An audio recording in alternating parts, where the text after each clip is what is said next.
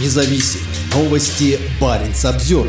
Все идет по плану, вооружаемся по графику. Сегодня Михаил Будниченко, генеральный директор предприятия «Севмаш», сообщил о том, что стапельный период строительства атомного подводного ракетного крейсера «Князь Пожарский» будет завершен в соответствии с графиком строительства.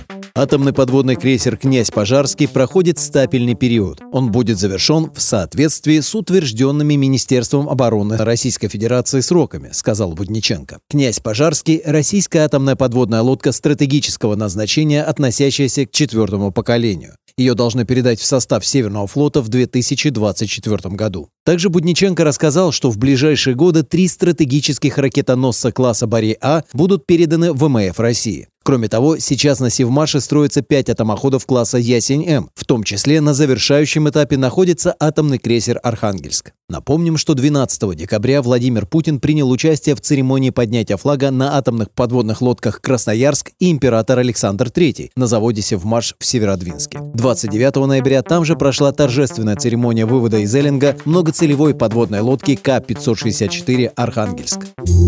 Парень Самсервер